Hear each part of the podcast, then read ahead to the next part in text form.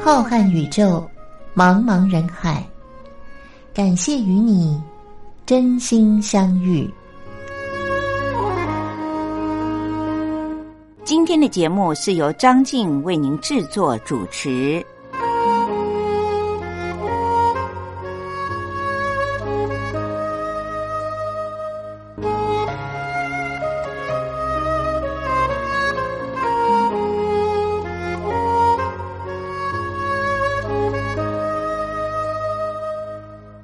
各位听众朋友，大家好，我是张静，又到了每个星期天晚上零点十分，张静在空中为您主持《真心相遇》的时间了。每个星期透过这一次的节目，不但可以和很多的听众朋友们话话家常，而且张静也会利用节目里面为大家点播一些好听的歌曲，分享一些现代的医学里面最新的医疗资讯和观念。希望我们的听众朋友们除了日常保健有用之外，也许。您碰到了类似的问题的时候，不会觉得非常的迷惘，不知道自己的疾病是严重呢，还是现代二十一世纪的时候普遍人都会罹患的疾病。有了心安，我们就会在治疗以及寻找医生的方向有很多的帮助。所以，张静认为，在节目当中，除了听听好听的歌曲，大家。对于张静所分享的医疗资讯，能够记多少就算多少，哪怕是听完就忘了，又何妨呢？有时候朋友们相聚聊到了类似的话题的时候，您又突然的想起来了，至少大家觉得您是一个跟得上时代脚步的人。上个星期，张静在《真心相遇》的节目里面和各位聊到的是。女性罹患乳癌的比例有越来越增加的趋势，包括了全世界任何的国家。这当然和我们的日常生活习惯是有着密切的关系。除此之外，年龄也越来越低，这就是一个不好的现象喽。这种警讯其实就是提醒了我们大家，要养成良好的日常生活的习惯，就要从年轻，甚至于是从小开始。如此才能够避免原本医学上认为是老年人才会罹患的疾病，在年轻的时候却发病了。当然，越年轻罹患乳癌，对于日后要影响的生活的时间也会比较漫长。这也就是张静为什么要在节目当中和大家分享的原因。那么今天的节目里面呢，张静要和大家来聊到的这个话题。可能是男性和女性都会面临的，不过女性又居多，那就是年纪大了以后，由于雌激素分泌的逐渐减少，于是就会引发严重的骨质疏松症。也许有的朋友认为骨质疏松只是一种老化的现象，有什么好害怕的呢？但是由于严重的骨质疏松带来的。后遗症以及影响老年后的生活，却是很重要的原因之一哦。不过，由于现在老龄化的社会已经来临了，世界上各个国家普遍的。老年的人口都居多，当然，骨质疏松这个问题也引起了全世界的关注。有关于这方面的资讯呢，很多，也许一集的节目是介绍不完的，所以张静会慢慢的分作好几集来和我们的听众朋友们聊。不过，在我和大家分享严重的骨质疏松有哪些问题之前，节目的一开始，还是先让我们来听首好听的歌曲吧。这首歌是由台湾的歌手李佳薇所唱的电视剧《生生世世》的主题曲，名字叫做《如果如果》，非常好听的一首歌，希望我们的听众朋友们都会喜欢。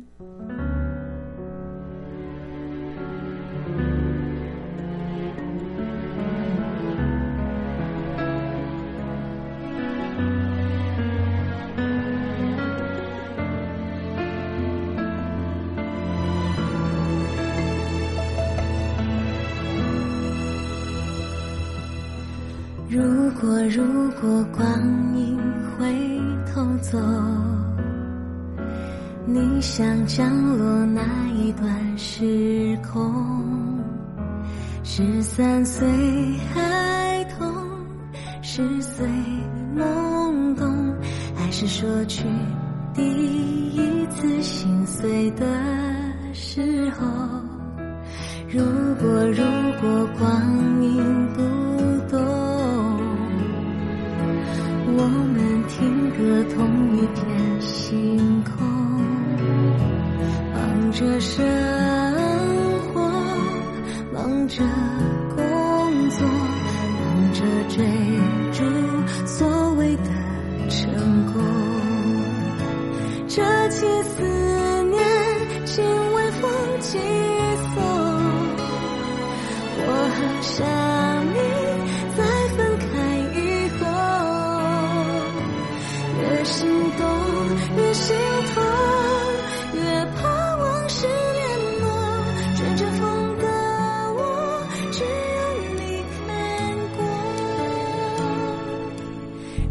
看过。如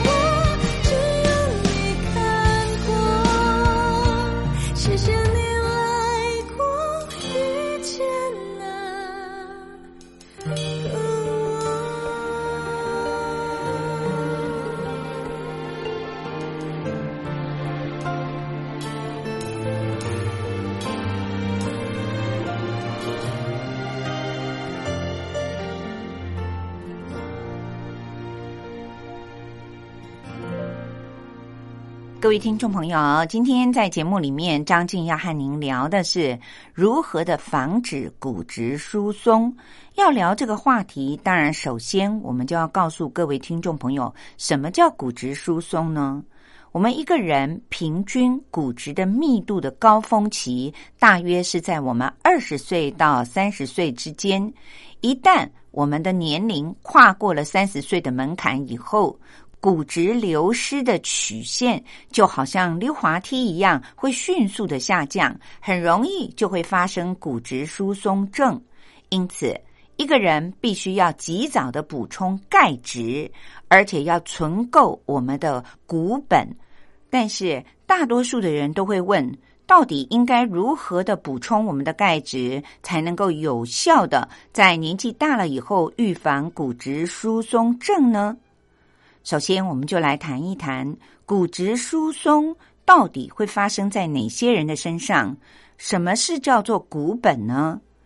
就以台湾为例好了，老年人发生严重的骨质疏松症的比例是相当的高的，而且风险呢也会随着年龄有大幅增加的趋势。也就是说，年纪越大，罹患骨质疏松症的人也就会越多，尤其是女性的朋友哦。迈入了中年以后，由于女性特殊的内分泌的关系，她的雌激素会逐渐的减少，也会导致钙质吸收的比例跟随着会下降，所以到了有年纪以后再来补充钙质，可能吸收的能力就是差了很多的。虽然骨质疏松同样的会发生在男性和女性的身上，但是女性的几率是比较高的。女性发生骨质疏松的几率要比同年龄的男性高出了一倍以上。此外，骨质疏松几乎是不可逆龄的，也就是说，它是没有办法在我们老了以后再来增加的。一旦发生了骨质疏松，就很难再复原到年轻的时候的密度了。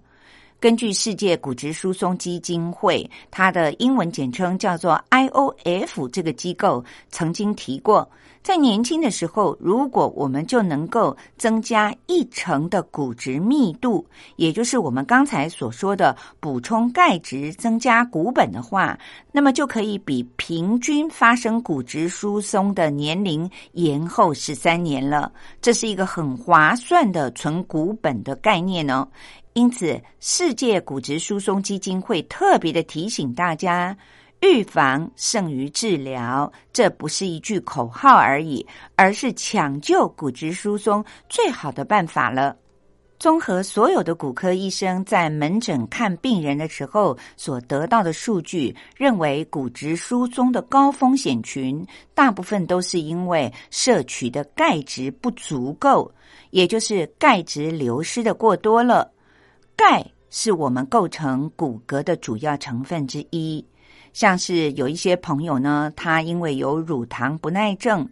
体内缺少消化牛奶当中乳糖的那种酵素，因此在日常生活里面完全的不敢吃任何的牛乳的制品，于是当然就会提高了这个人缺钙的风险。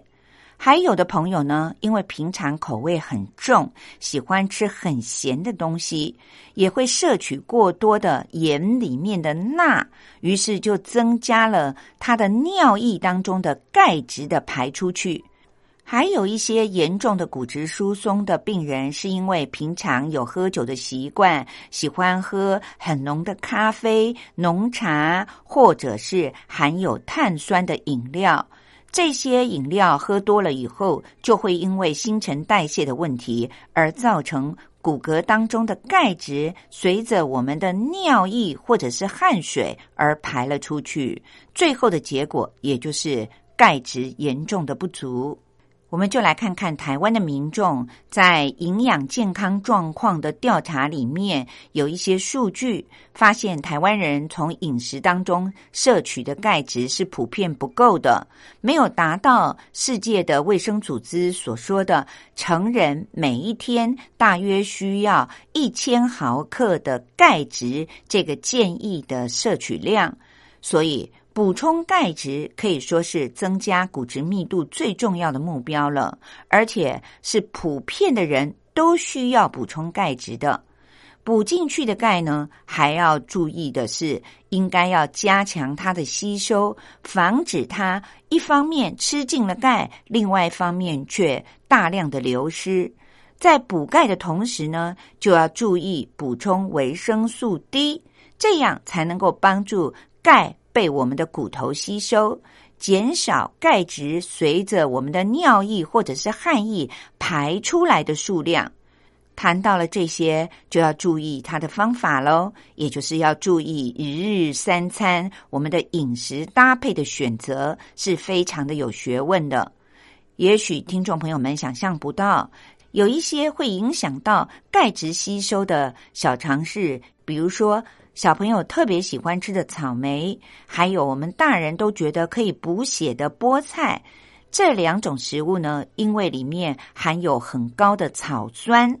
草酸会到身体里面以后，和我们吸收的钙质互相的结合，形成一种不利于人体吸收的复合物，因此草莓。菠菜这种含有草酸的食物，虽然它有另外一些的营养值，但是如果对于一个已经发生有骨质疏松问题的人一方面在补充钙的话，那么吃下了这些食物，其实就等于是白白的吃了钙，因此我们应该要避免这些食物和钙同时的摄取。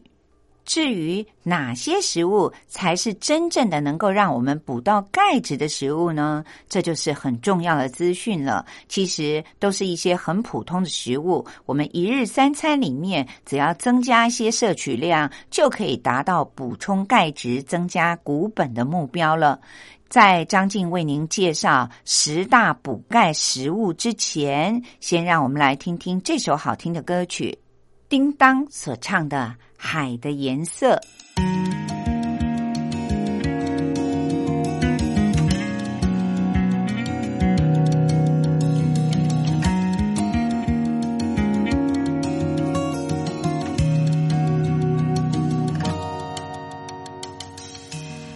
退潮之后再次回到曾经只属于你的海。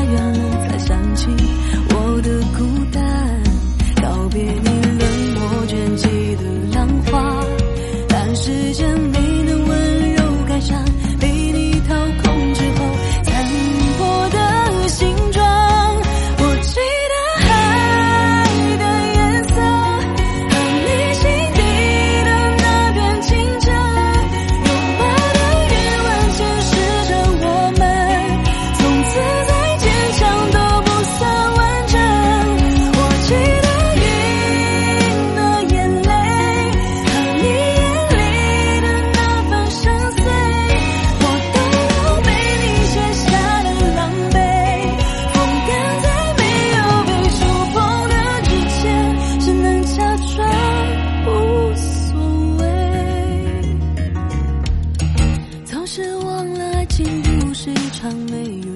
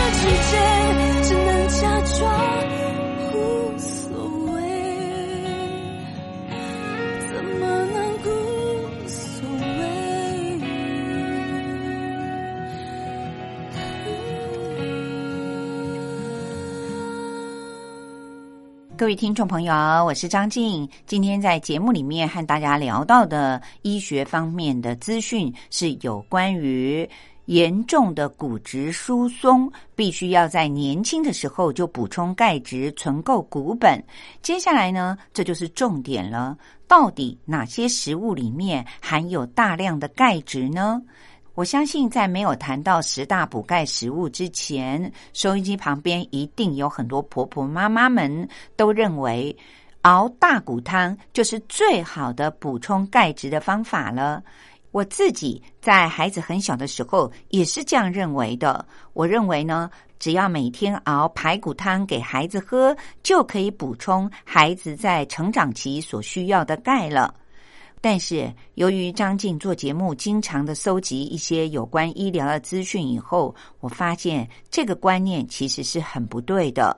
因为营养师告诉我们说，一碗排骨汤的钙含量大约只有十毫克。如果要达到刚才前一段节目里面张静和您说的世界卫生组织对于一个成人所需要的钙质每天的建议量是一千毫克的话，那么一个人每天至少要喝下一百碗的排骨汤才能够达到这个钙质的摄取量哦。这当然是没有办法做到的。其实营养师说。补钙也没有我们想象当中那么困难，只要挑对了食物，就能够很轻松的每天存骨本补钙质了。接下来，张静就为您介绍所谓的十大补钙食物。当选第一名的，当然也就是我们一般人都知道的，就是鲜奶。除了鲜奶之外呢，也包括了所有由牛奶所生产制造的成品。根据美国在二零零五年所发表的饮食指南，建议美国的国民所有的乳制品的摄取量都和根据美国在二零零五年所发表的饮食指南里面指出，所有的乳制品，也就是牛奶所生产制造的成品呢，它的摄取量越多的话，那么这个人的骨质密度就会越高。有着显著的正关联性，而鲜奶更是众所皆知的补钙的圣品。一杯大约两百四十毫升的鲜奶，就含有两百五十毫克到两百九十九毫克，也就是几乎三百毫克的钙质了。所以，营养师建议大家说，每天可以喝两杯的鲜奶。您可以分开来，早上喝一杯，晚上喝一杯，就可以达到每天所需要的钙质的百分之五十了。而且，必须要尽量的避免喝含糖的调味牛奶，因为所有的果汁牛奶呢，它里面的糖分都过高了。多喝了以后，反而会造成我们身体额外的负担。此外，我们知道有很多的朋友呢，都罹患有所谓的乳糖不耐症，尤其是亚洲人。喝鲜奶经常会引起腹泻，所以营养师说，这时候呢，这一类的民众就可以选择乳糖已经被乳酸菌消化了大约一半以上的优酪乳或者是优格，降低喝乳糖制品所发生的腹泻的几率。而优酪乳和优格都是所谓的乳制品，于是我们又可以借着这两种食物而增加了我们的钙质。那么第二名，其实严格的讲起来，它也是所谓的乳制品，那就是起司。谈到了起司，大部分的人应该马上就会联想到它是不是热量太高了呢？不过它含有丰富的钙质。而且起司的乳糖含量是比较低的，罹患了乳糖不耐症的朋友也可以放心的吃起司。二十公克的起司，也就是大约薄薄的一片，就含有一百五十毫克的钙质。而且这片薄薄的起司，它可以搭配在我们早餐的三明治里，或者是放在我们的蔬菜沙拉、玉米浓汤这些料理当中。不但增加了风味，也同时的让我们借着喝汤，还有借着吃沙拉，就吃下了大量的起司。当然也就吸收了钙质喽。不过，各位听众朋友，营养师说，选择起司也是有学问的哦。我们在买起司的时候，要尽量的选择没有过度加工过的天然起司，也同时的要注意，天然的起司的制作品，它自然是比较不容易保存、容易发霉的。因此，在采购起司的时候，不要贪心，建议买小包装的。开封之后，尽快的把它吃完。真的吃不完了，就把它分装成很多的小包装，放进冷冻库里面保存，这样就可以延长起司的使用期了。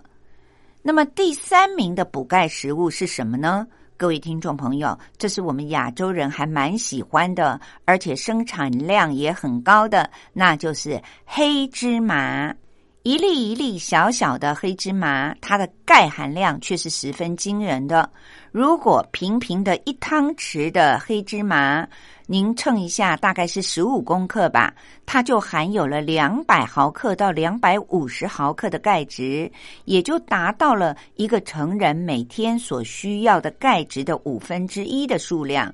而且黑芝麻可以直接的撒在饭上，也可以把它磨成了粉，做成了黑芝麻糊，加在优格或者是蔬果汁当中，很方便，而且又健康。只是黑芝麻的油的含量有比较高，热量当然也就跟着比较高。因此，营养师建议大家，如果您每天都吃了一些黑芝麻的话，那么您在炒菜的时候就少用一点炒菜的油，这样就可以调整我们每天吸收油的数量，自然就会比较均衡一点。此外，营养师也特别的提醒。幼儿还有老年人要注意哦，因为黑芝麻的体积实在是太小了，很容易不小心就造成了老人家和婴幼儿呛在喉咙里而发生咳嗽。因此，建议大家把它磨成粉，做成了芝麻糊，可能在吃的时候会比较安全一点。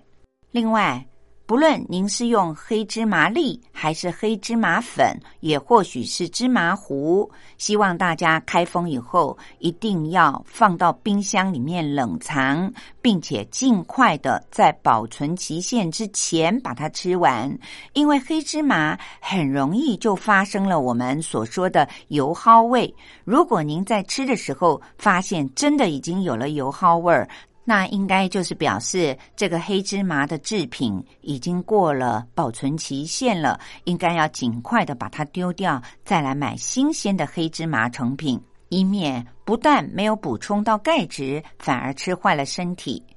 各位听众朋友，接下来第四名的补充钙质的食物就是小鱼干了。我们经常的会在小卖店里面看到小鱼干，它不论做成任何的一种小菜，或者是正式的料理，都很开胃，既下饭又能够补充钙质。因为小鱼干不仅拥有丰富的钙质，还含有帮助钙质吸收的维生素 D，所以它所含的天然鱼油和优质的鱼类蛋白都可以。帮助我们降低血脂肪，预防心血管疾病，是一种一吃多用途的天然的补充钙质的圣品哦。大约十公克的小鱼干就含有两百毫克到两百五十毫克的钙质，它可以直接的烘烤，拿来当零食吃。当然，也可以像刚才张静说的，拌炒在任何的食物里面，当成小菜或者是正式的料理。也有的朋友呢，把它加到味增汤里面。我们经常的可以看到，日本人的汤里面都会撒上一些小鱼干，不仅增添了汤头的风味，而且也是一种很简单就可以做成的补充钙质的美食。不过，营养师也特别的提醒大家，在采购小鱼干的时候要注意一下，有些小鱼干为了保存，它会添加一些盐或者是糖，以延长它的保存期限。盐和糖对于我们的身体健康都是不好的，所以我们在采购小鱼干的时候，最好是买天然的晒干了以后的小鱼干，吃了才会让我们既补充到钙质，又可以增加身体的健康。各位听众朋友，介绍到这里，张静再帮您复习一下。第一名补充钙质的就是鲜奶，还有包括了乳制品。第二名是起司，严格的说起来，它也是由牛奶所做成的成品。第三名就是我们随手可以买到的黑芝麻，第四名则是天然的小鱼干哦。张静在节目当中说要为您介绍十大补钙食物，不过今天才介绍了四种，又到了张静为您说历史故事的时间了。在下星期天的真心相遇的节目当中，张静依然会为您介绍剩下来的六种补钙的食物。希望各位听众朋友们一定要按时的收听，这样您就可以知道十大补钙食物到底还有哪些了。现在就让我们一起来听张静为您说的历史故事。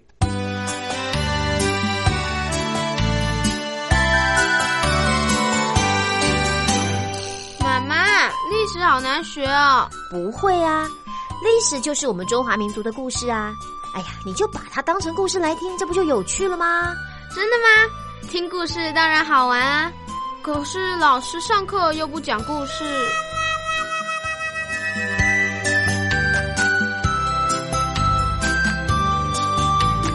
听光华小学堂说历史故事。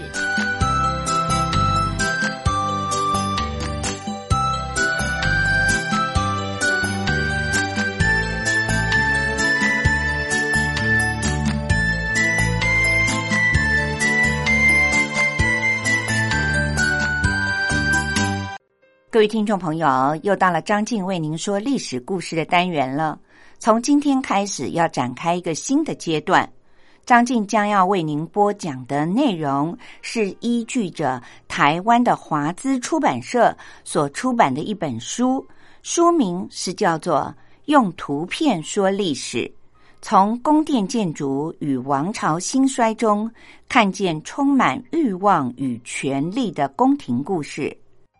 虽然这本书里面有很多的图片，我们的听众朋友们看不到，但是他对于历史故事精彩的描述，我相信透过张静的播讲，您应该历历在目。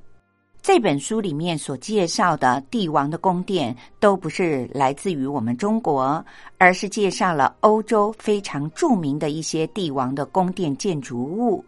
我相信很多的听众朋友，您都听过这些耳熟能详的宫殿。或许还有的听众朋友，您到欧洲去旅游的时候，曾经参观过这些宫殿。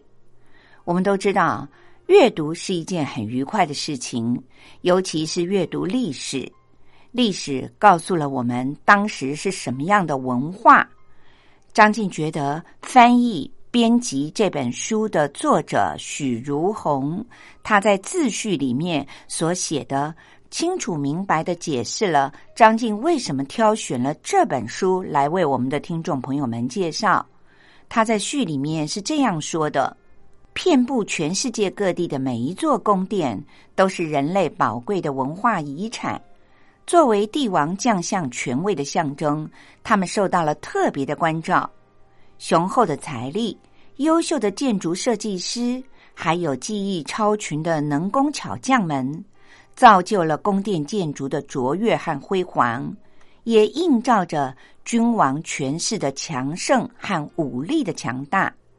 因此，不同时代的历史、宗教和文化倾向，都可以在宫殿建筑上看见深深烙印的痕迹。单纯的就艺术的层面来看，没有任何建筑能够比宫殿更具有时代的意义了。尤其在宫殿的建造过程里，统治者们大部分都顺应了建筑发展的必然规律，从而能够使得这些具备了时代特征的建筑历久弥新。十九世纪之前的欧洲是人类文明发展史里非常重要而且又独特的一环。不同的民族冲突，还有疆域领土的争夺，宫廷内部的权力拉锯紧紧的交织在一起。宫殿建筑也在历史的跌宕起伏中，成为了诠释欧洲文明的重要线索。这些建筑物历经了罗马、哥德、文艺复兴、巴洛克、古典主义和洛可可式等不同的风格，也成为了人类历史的重要组成部分。因此，在这些时代背景之下，帝王的英武与昏庸，王妃的宠爱与哀怨。权臣的忠诚与狡诈，在宫殿这个舞台精彩的上演了。权力和财富所造就的骄奢淫欲的生活，利欲熏心的斗争，都可以作为后人对于历史的借鉴，也留下了很多未解之谜。带着这些疑惑以及对于历史的关怀，这本书对于欧洲宫殿背后的历史进行了系统的梳理。挖掘宫殿背后的动人故事，希望能够透过通俗易懂的方式，揭开宫殿建筑像迷雾一般的神秘面纱，聆听它动人的心跳声音，让我们体会人类历史长河当中每一个精彩的段落。各位听众朋友，在最近的一段时间里，张静为您介绍的是位于奥地利，被称为是媲美。法国的凡尔赛宫的美泉宫。上星期我们讲述到了西元一八零五年，当时的奥地利皇帝法兰西斯被迫摘下了皇冠，宣布解散神圣罗马帝国。从此以后，他只好一心一意的做一位奥地利的法兰西斯一世国王。为了要缓和和法国之间的关系。他很委屈的把自己的女儿玛丽亚·路易斯嫁给了拿破仑。在拿破仑的眼里，路易斯公主只不过是一件政治的商品。历史上形容风华正茂、娇艳婀娜的路易斯皇后，有着一头棕色的头发，湛蓝色的眼睛里有着像蓝宝石一般的光彩，充满了青春活力。他对拿破仑百依百顺，十分的温柔体贴。拿破仑与这位新皇后竟然发展了意料之外的恋情。婚后不久，路易斯皇后生下了一个活泼可爱的男婴。拿破仑一遍又一遍的亲吻着儿子的脸，非常的开心，仿佛他一手所创建的法兰西帝国会因此永远的辉煌一样。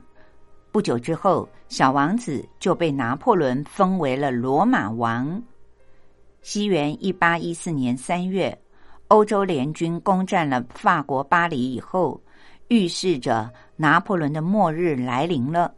他和路易斯皇后的政治婚姻也随着战争的失败而变得疏远又冷淡。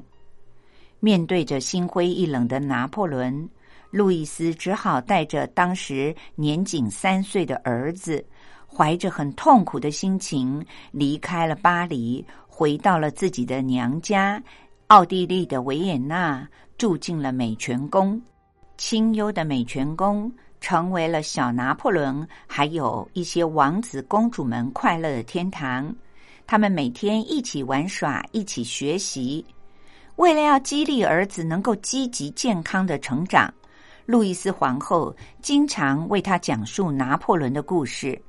随着年纪渐渐的增长，知识累积和母亲的教导，也促使小拿破仑立志要研究父亲的思想，希望能够成就一番事业。但是很不幸的是，他得了当时的不治之症，就是肺结核。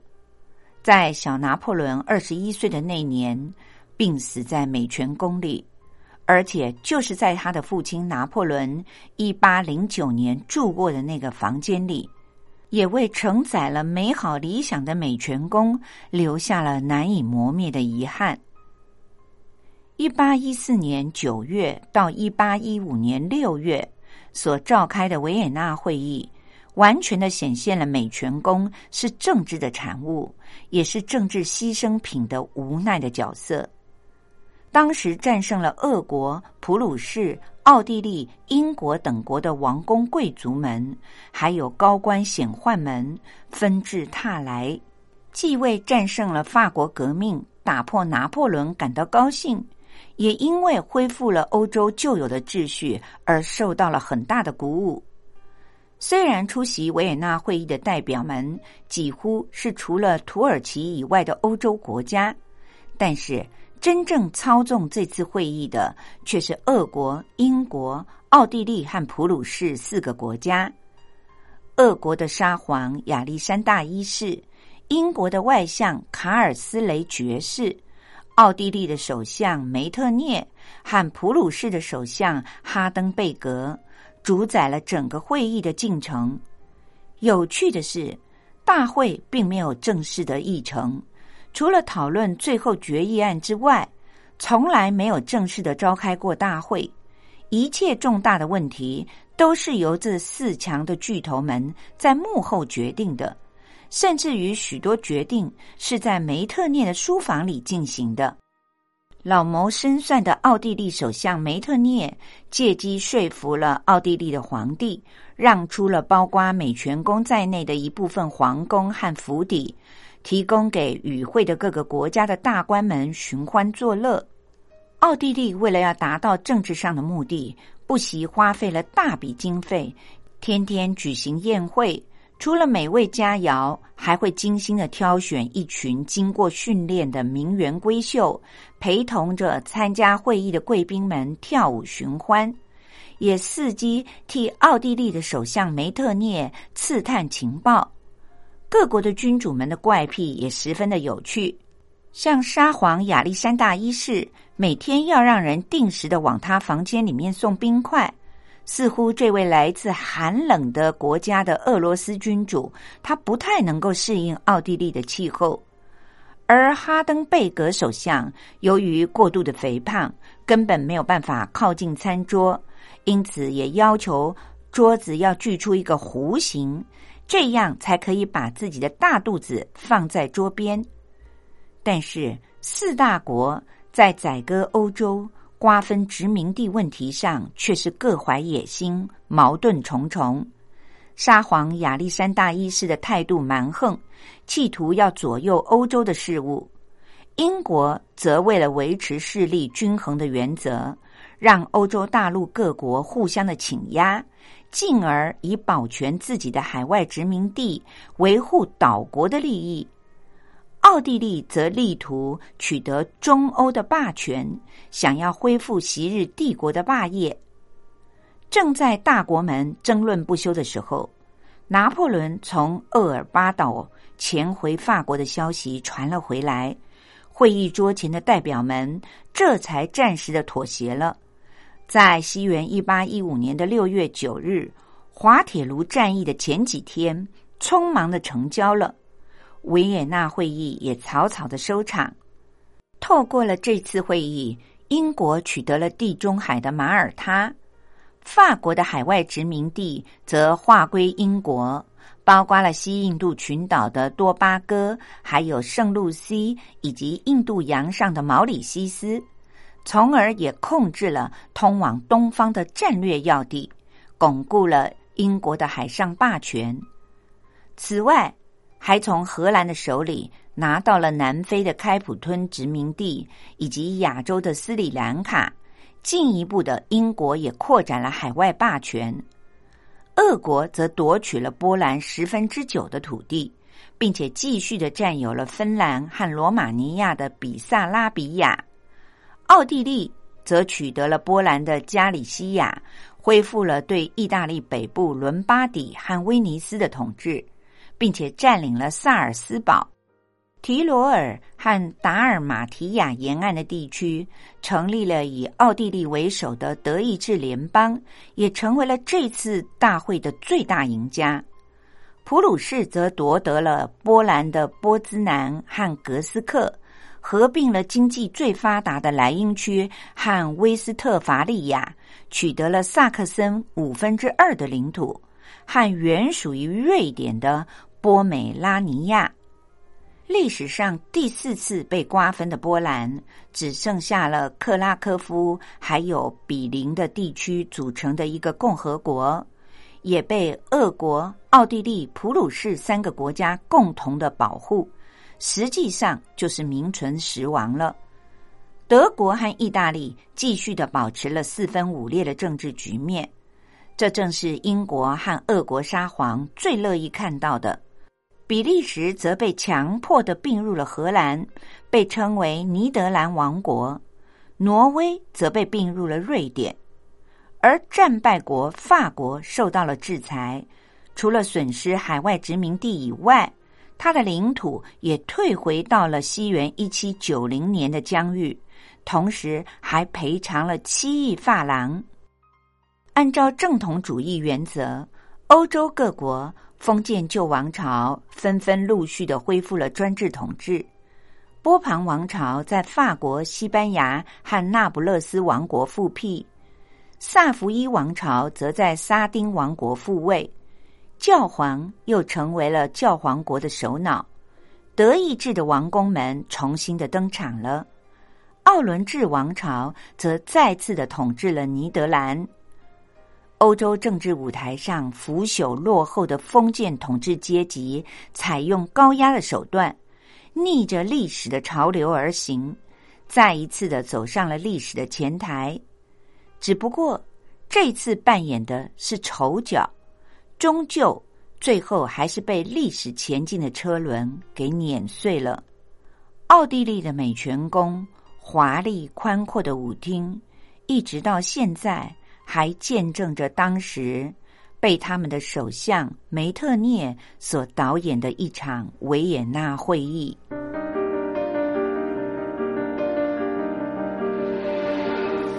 我曾将青春翻涌成她，也曾指尖弹出盛夏，心之所动，且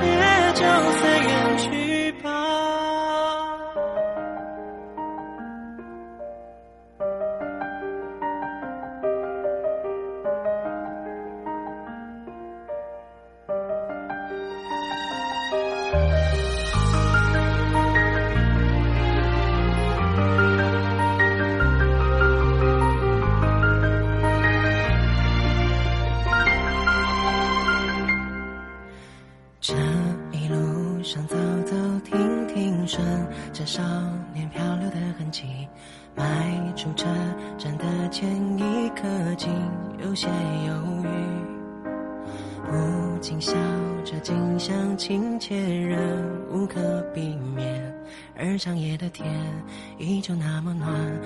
风吹起了从前。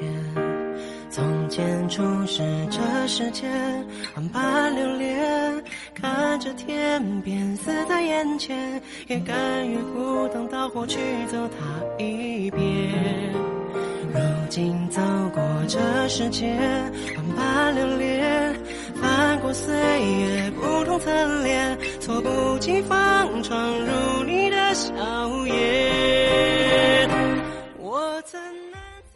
各位听众朋友，我是张静，感谢您今天收听由张静为您主持的星期天晚上的真心相遇。今天在节目里面为您介绍了十大补钙食物的前四项。就是鲜奶，还有起司、黑芝麻和小鱼干。接下来还有六种补钙的食物，想要告诉您哦。下个星期的同一时间，张静依然会在《真心相遇》的节目当中和您谈一谈。这是目前全世界不论男性还是女性，但是女性的比例来的更高的。骨质疏松症最好的方法就是从年轻开始补钙，存我们的骨本。下个星期一天晚上的真心相遇，希望您能够在收音机旁边按时的收听。现在又到了要和您说再会的时候，您所听到的歌曲是由台湾知名的歌手清风所唱的《起风了》。